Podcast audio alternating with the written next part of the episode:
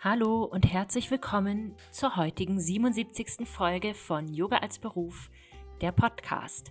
Ich bin Antonia, Yoga-Lehrerin und Yoga-Mentorin und teile hier im Podcast jede Woche meine allerbesten Tipps für deinen Yoga-Business-Aufbau und auch den Start in die Selbstständigkeit mit dir.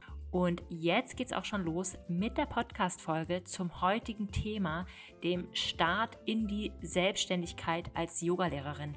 Und da ich in letzter Zeit oft gefragt wurde, woher ich diese Kompetenzen überhaupt habe, darüber zu sprechen, wollte ich noch mal ein kleines bisschen was über mich sagen. Und zwar unterrichte ich seit ja mittlerweile zehn Jahren Yoga. Ich bin da eher so reingestolpert. Ich habe schon mit 16 angefangen, selber Yoga zu üben und wurde dann tatsächlich einfach, als ich noch keine Ausbildung hatte, angefragt, habe angefangen, so ein paar Yogastunden zu unterrichten, habe relativ schnell gemerkt, dass das voll schwierig ist und dass ich, glaube ich, eine Yoga-Ausbildung brauche. Ähm, genau, ich habe das damals alles noch abgerechnet über meinen Gewerbeschein von einer anderen Sache, die ich noch neben dem Studium gemacht habe. Also ich habe auch wirklich alle Fehler gemacht, die man so machen kann. Ähm, genau, und dann habe ich eben meine ähm, 500 Stunden Anusara-Ausbildung gemacht, Yin-Yoga-Ausbildung, traumasensibles Yoga und so weiter und so fort. Ja, und habe dann so viele Jahre lang unterrichtet, Workshops gegeben, Retreats gegeben und so weiter und so fort. Und habe ähm, nach vielen Jahren Studium in meinem Masterstudium dann meine Masterarbeit zum Thema Yoga als Beruf zur Professionalisierung einer alten Tradition geschrieben und habe ein Jahr lang daran geforscht, was den Beruf Yogalehrerin quasi ausmacht und was die Hürden sind und die Herausforderungen. Ich habe geredet mit StudiobesitzerInnen, mit YogalehrerInnen, AusbilderInnen, mit den großen Yoga-Verbänden und ja, allen so, sogenannten Stakeholdern in der Szene und habe danach dann einfach angefangen, dieses ganze Wissen auf Instagram zu teilen, gebündelt mit dem, was ich eben selbst gelernt habe als Yogalehrerin über die Jahre.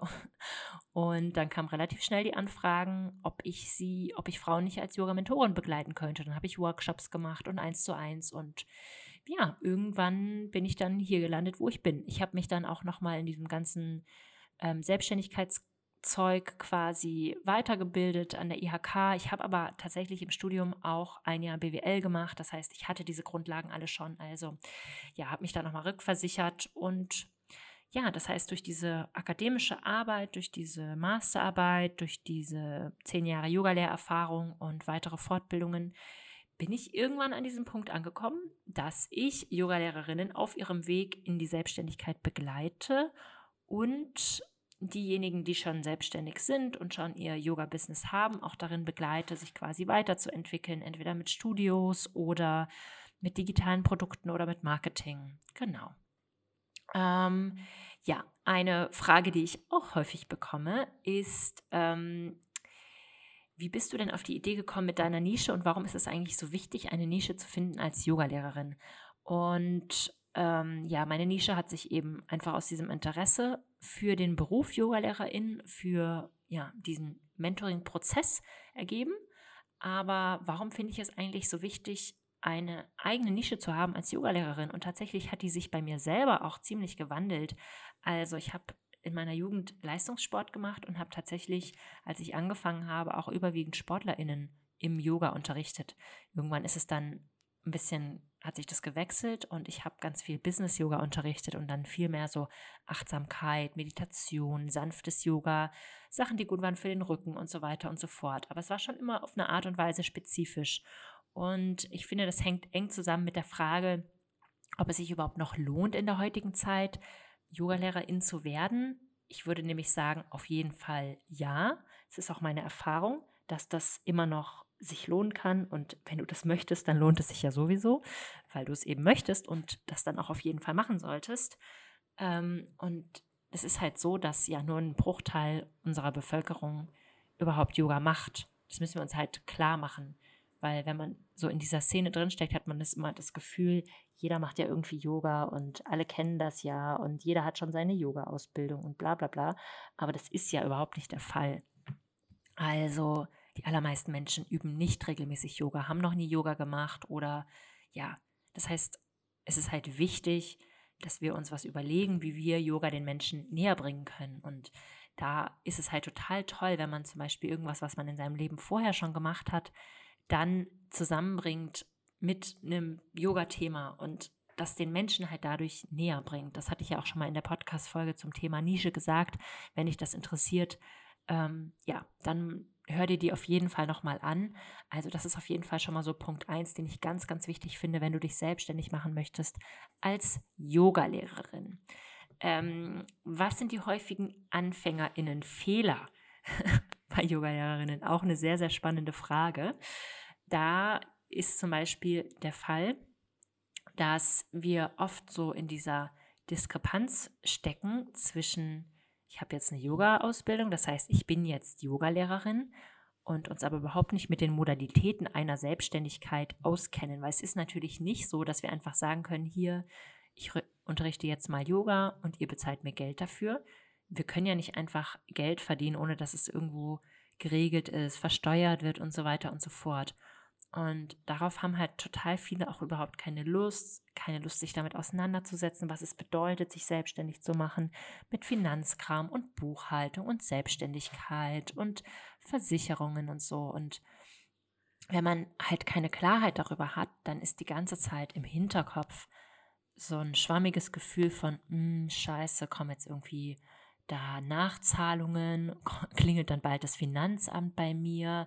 So, Klarheit gibt Sicherheit. Und wenn wir unsere Finanzen in Ordnung bringen und das alles, dann können wir auch ganz anders wirklich rausgehen und Yoga unterrichten. Es ist aber so, dass es ein unwiederbringlicher Teil vom Yogalehrerinnen-Dasein ist, dass wir Papierkram zu erledigen haben und dass wir uns mit Finanzen auseinandersetzen müssen.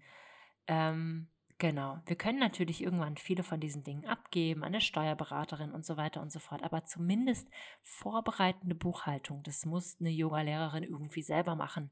Und das ist auch alles überhaupt nicht kompliziert. Aber wir müssen uns einmal halt so ein bisschen strukturiert damit auseinandersetzen. Das ist auf jeden Fall ein ganz, ganz häufiger Anfängerinnenfehler, der passiert. Dann ist ein weiterer Fehler auf jeden Fall direkt so zu glauben, so wahnsinnig gut sein zu müssen in dem, was wir machen, weil total viele auch einfach Verständnis dafür haben, dass wir halt gerade nach der Ausbildung sind. Und es ist halt so, dass dein Yoga-Unterricht immer einen Wert hat, egal wie erfahren oder unerfahren du bist. Und das, was du unterrichtest, ist, ist schön, ist wertvoll, ist hilfreich. Und du kannst dich halt einfach sehr, sehr gut vorbereiten, dir vielleicht auch einen, einen Zettel mitnehmen mit deiner Abfolge und dem, was du sagen möchtest. Und dann geh einfach da raus und unterrichte und sammel deine Erfahrung und werd besser in dem, was du machst. Aber nur weil du eine Anfängerin bist, ist das, was du unterrichtest, noch lange nicht schlecht. Und ähm, ich erinnere mich da selber ganz gerne an eine Yogalehrerin, die ich, glaube ich, so 2011 hatte. Und ich fand sie einfach so cool. Sie war selber so mehrgewichtig und total ungelenkig und sie war einfach so nett und so empathisch und ich habe mich von ihr einfach so angesprochen gefühlt, weil sie immer darüber gesprochen hat, was sie gerade in der Yoga-Ausbildung machen und ja, ne, wo sie selber Beschränkungen merkt in ihrem Körper. Und das war für mich irgendwie so nahbar. Also du darfst auch diese Nahbarkeit haben, diese Echtheit, diese Authentizität. Du darfst auch mal Haltungen anleiten, die in deinem Körper vielleicht nicht so aussehen wie auf dem Bild. Oder du kannst sie weglassen und so zu sein, so menschlich wie du bist, an dem Punkt, an dem du bist als Yoga-Lehrerin, das ist genau der richtige Punkt. Also, so, das würde ich dir auf jeden Fall mitgeben als zweite Herausforderung, dass wir den Perfektionismus hinter uns lassen dürfen und einfach ganz authentisch zeigen, was wir als Yogalehrerin auf dem Kasten haben, an dem Punkt, an dem wir eben gerade sind. Und offene und ehrliche Kommunikation ist auf jeden Fall immer ein Pluspunkt. Ähm, dann ist auch noch oft eine Frage, die kommt, ob es irgendwelche Bedingungen gibt, irgendwas, was man braucht, damit man als Yogalehrerin irgendwie erfolgreich wird oder ja, sich irgendwie über Wasser halten kann. Und die Frage finde ich immer so, so total spannend, weil ich glaube, das ist total menschlich, dass wir ähm, Unsicherheiten vorbeugen wollen und deswegen wollen wir Sachen irgendwie planen und so. Und wenn du eine Yoga-Ausbildung hast oder planst und du möchtest Yoga unterrichten, dann hast du schon alles, was du brauchst, um das auch machen zu können. Wie dann dein Weg ganz konkret aussieht, ist natürlich nochmal eine andere Frage, aber wenn du diese intrinsische Motivation hast, das machen zu wollen, dann hast du alles, was es braucht. Und dann ist es natürlich immer noch ein weiter Weg, ist eh klar, aber es gibt keine weiteren Grundvoraussetzungen, keine körperlichen, keine mentalen, keine strategischen. Es gibt auch kein Geheimwissen oder so, es gibt keine Formel und kein Code, sondern ja, du setzt dich einfach nach der Yoga-Ausbildung mit den Modalitäten der Selbstständigkeit auseinander und dann meldest du dich halt an beim Finanzamt und dann geht es halt einfach los. Ähm, viel mehr ist es wirklich nicht. Ähm, genau. Also wenn du da aber total Unsicherheiten hast, dann komm super gern in den Yoga Business Basics Online-Kurs. Dann gehe ich das mit euch Schritt für Schritt durch, was ihr wirklich alles braucht für den Start in das eigene Yoga-Business, in die eigene Selbstständigkeit als Yogalehrerin. Und ich habe heute auch noch fünf Tipps für deinen erfolgreichen Start ins eigene Yoga-Business ähm, mitgebracht. Und ähm, mein Nummer eins Tipp ist, dass du achtsam mit dir selbst umgehst. Und ja, das ist wirklich mein ganz großer Tipp. Also wenn du startest und es bieten sich auf einmal irgendwie ganz viele Möglichkeiten zu unterrichten und du wirst ständig angefragt für Vertretungen, dann ist das wundervoll und das ist so schön, wenn man auf einmal merkt, es gibt dieses Interesse an mir als Yogalehrerin und ganz viele Möglichkeiten zu üben, aber schau wirklich, dass du auch nicht ausbrennst und wenn du bei irgendeinem Kurs das Gefühl hast, das passt wirklich gar nicht zu mir, dann musst du den auch nicht annehmen. Oder wenn du die Leute nicht zu dir passen oder die Studioorganisation, ist es ganz wichtig, dass wir viel üben, aber wir müssen trotzdem nicht alles annehmen, was uns geboten wird. Und ähm, genau, achte auch wirklich auf dich und deine eigene Energie und leb das Yoga halt auch. Du darfst auch eine Stunde absagen oder verschieben oder vertreten lassen, wenn du krank bist. Also das sind alles, eine Yogalehrerin ist ein ganz normaler Mensch, der krank wird, der müde ist und so weiter und so fort. Und wir müssen nicht heiliger und perfekter erscheinen, als wir es sind. Also ja, Authentizität im Yoga unterrichten und das Yoga halt wirklich auch selber leben. Ähm, ja, mein zweiter Tipp ist, dass du dich auf jeden Fall sehr, sehr gut mit Finanzen auseinandersetzt, dass du da für dich selber diese Klarheit schaffst, diese Gradlinigkeit, damit du dir selber Ruhe mitgibst, damit es nicht ständig in deinem Hinterkopf herumschwirrt, ähm, dass du nicht schon die Handschellen klicken hörst vom Finanzamt, wenn du jetzt die erste Rechnung schreibst, weil du nicht ganz genau weißt, ob das jetzt irgendwie gerade alles richtig ist, was du machst. Also setz dich damit auseinander. In der Theorie ist es nicht kompliziert, aber manche Dinge müssen halt einfach erledigt und gemacht werden dann ist es wichtig, dass du dir, wenn du eigene Yogakurse anbieten möchtest und nicht irgendwo im Studio, wo schon alles organisiert ist, dass du dir wirklich ein gutes Angebot überlegst, das klar formuliert ist mit einer klaren Zielgruppe, wo die Leute direkt wissen, was sie bekommen, ob es für sie geeignet ist und weg von diesem so Yoga für alle, dass auch dein Stil oder deine Art und Weise zu unterrichten so klar benannt ist. Also Klarheit, Klarheit in jeder Hinsicht. Ähm, genau. Tipp Nummer vier wäre, viel zu unterrichten, viel zu üben, vielleicht auch erstmal mit Freundinnen Hands-on Adjustments zu üben. Ja, ganz akribisch auch am Anfang deinen Unterricht zu planen, wenn das was ist, was für dich funktioniert. Also dir die Asana-Abfolgen aufzuschreiben und vielleicht die Pranayamas zu Hause nochmal durchzugehen, wie man die anleitet, nicht nur wie man die selber übt und was du vielleicht in der Meditation sagen möchtest und so weiter und so fort. Und das ist auch total in Ordnung, wenn du mit Zettel und Stift dastehst in der Yogastunde und wenn du einen unsicheren Moment hast, dann sagst du einfach kurz die Haltung des Kindes an, atmest durch, schaust auf deinen Zettel und dann geht es irgendwie weiter. Also das ist alles in Ordnung und normal. Alle haben das schon mal gemacht und das ist eben auch eine von meinen großen Motivationen, warum ich meine Arbeit hier mache, weil ich, als ich angefangen habe als Yogalehrerin, immer das Gefühl hatte, da gibt es irgendwie so ein Geheimwissen und irgendwie möchte das niemand mit mir teilen. Es wurde so wenig darüber gesprochen, über die Herausforderungen von dem Beruf. Und du kannst mich wirklich immer alles fragen. Du kannst mir einfach schreiben, gerade in meinen Kursen und in meinen Angeboten. Ich bin für dich da. Wir haben QA-Sessions, wo wir dann auch wirklich darüber sprechen, wie es ist. Ne? Wir, wir gehen gemeinsam, innerhalb von drei Monaten kann echt viel passieren. Dann kommen die ersten Yoga-Angebote rein. Wie geht man damit um? Wie schreibt man jetzt einen Text? Ne, was, wie beschreibt man das, was man selber anbietet und so weiter und so fort. Also du musst dich damit wirklich nicht mehr alleine fühlen.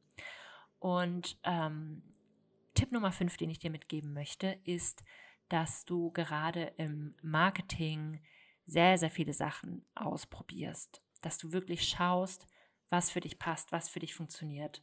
Also es gibt so viele Wege, Marketing zu machen für deine eigenen Yoga-Angebote.